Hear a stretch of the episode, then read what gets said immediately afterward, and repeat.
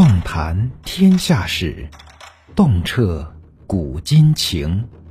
欢迎收听《中国历史奇闻异事和未解之谜》。曾国藩在太平天国运动威胁清王朝统治时，通过组建湘军，掌握地方大权。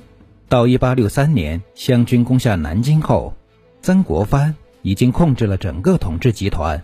就军事实力而言，他比清政府已经超出了很多。若曾国藩振臂一呼，从满人的手中夺回统治权，应当说并不困难。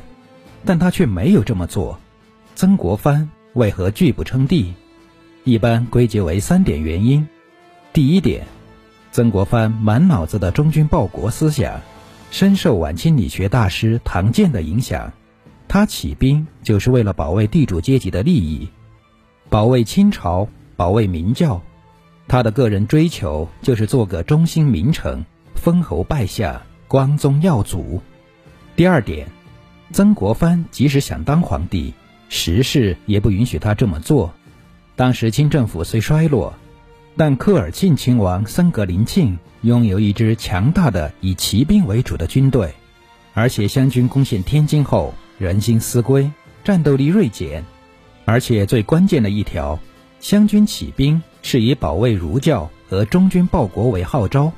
一旦曾国藩称帝，很可能湘军要成为众矢之的。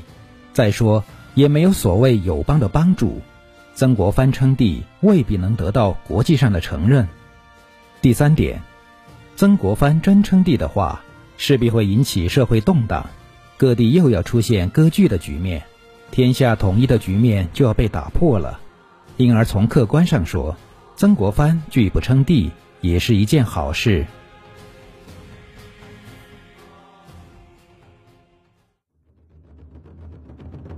本集已播讲完毕，如果您喜欢本作品，请记得关注和订阅。